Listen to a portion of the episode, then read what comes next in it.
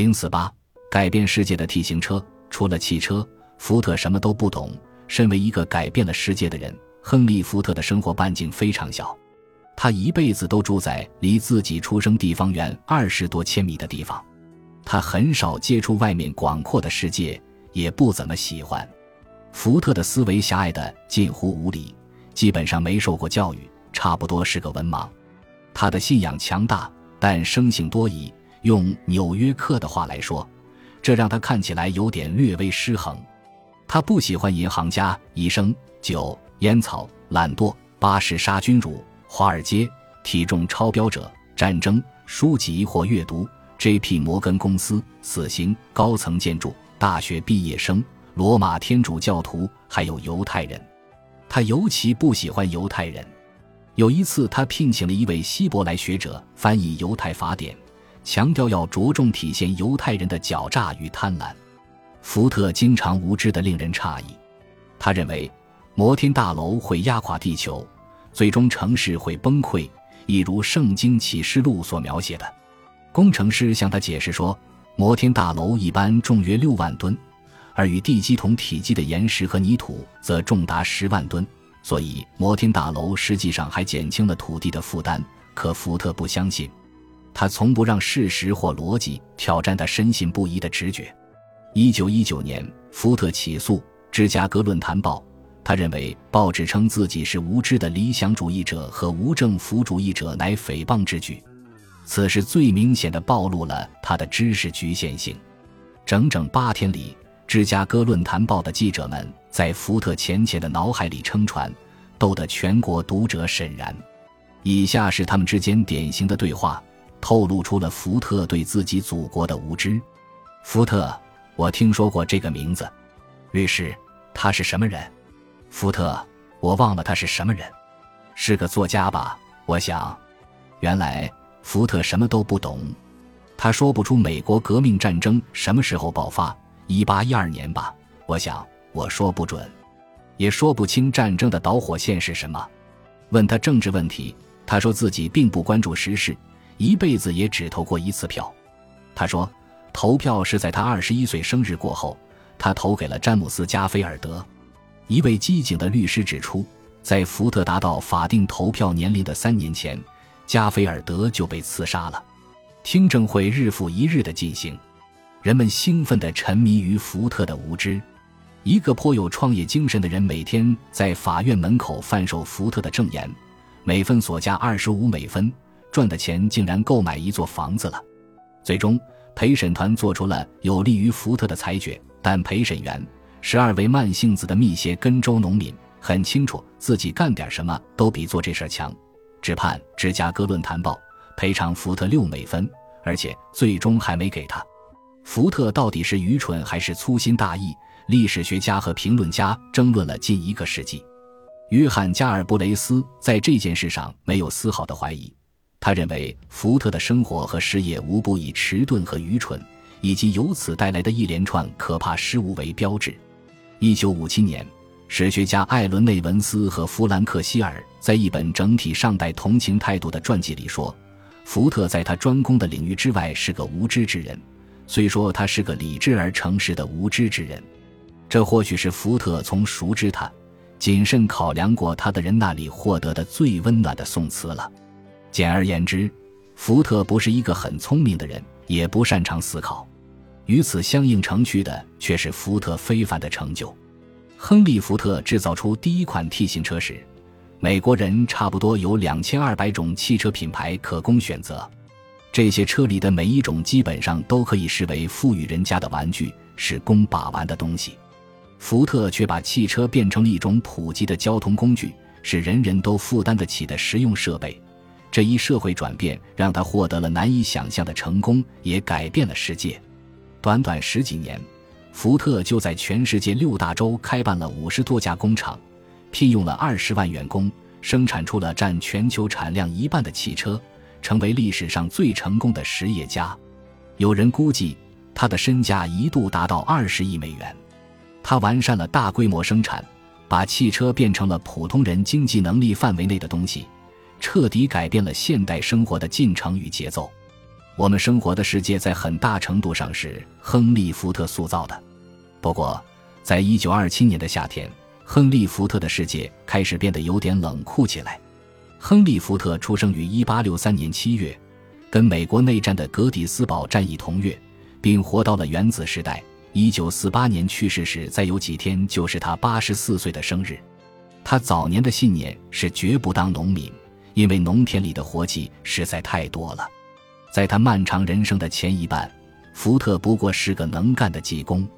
他十六岁离开学校，曾在底特律的各种机器、引擎作坊里工作。最终成为爱迪生照明公司的总工程师。十九世纪九十年代，他为制造最优秀的汽车而辞职。根据莫里斯·马基在《纽约客》上所写的文章，有一天在赛车场上，一名法国车手撞车受了致命伤。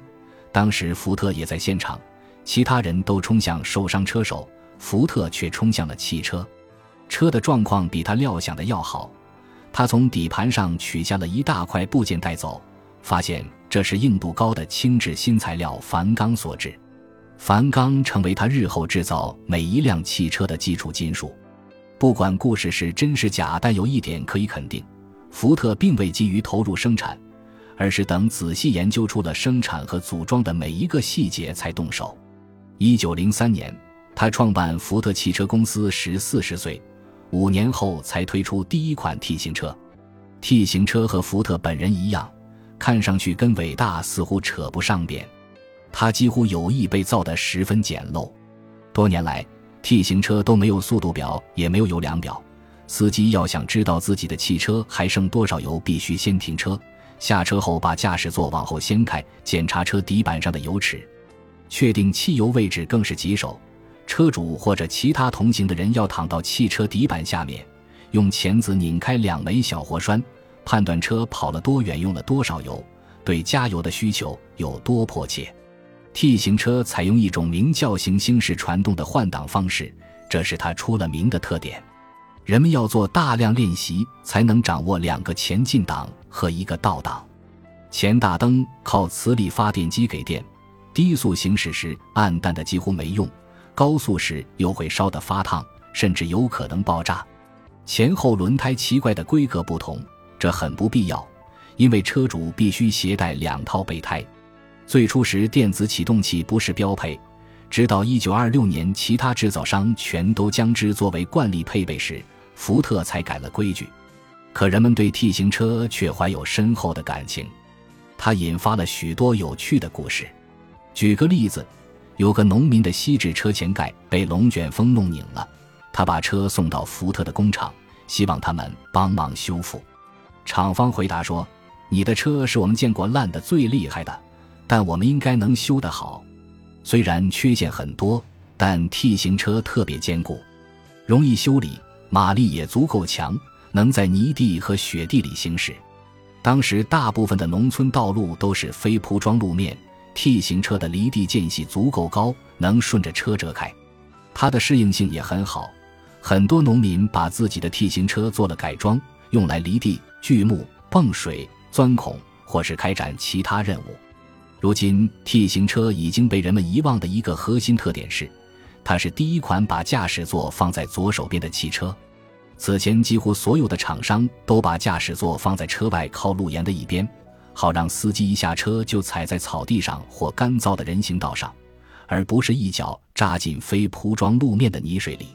福特则认为，家庭主妇们恐怕更明白驾驶座设在左侧带来的好处。这种设置还带给司机更清晰的视野，迎面相遇的司机们也能方便地停下车，摇下窗户聊聊天。福特不是什么深刻的思想家，但他了解人性。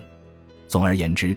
福特 T 型车的座椅方案大受欢迎，很快就成了所有汽车都采用的标准做法。T 型车立刻就获得了成功，在推出的第一年，福特生产了十六百零七辆汽车，比之前任何厂商都制造的更多，却仍然供不应求。此后产量每年都会翻倍增长。一九一三至一九一四年，福特每年生产二十五万辆汽车。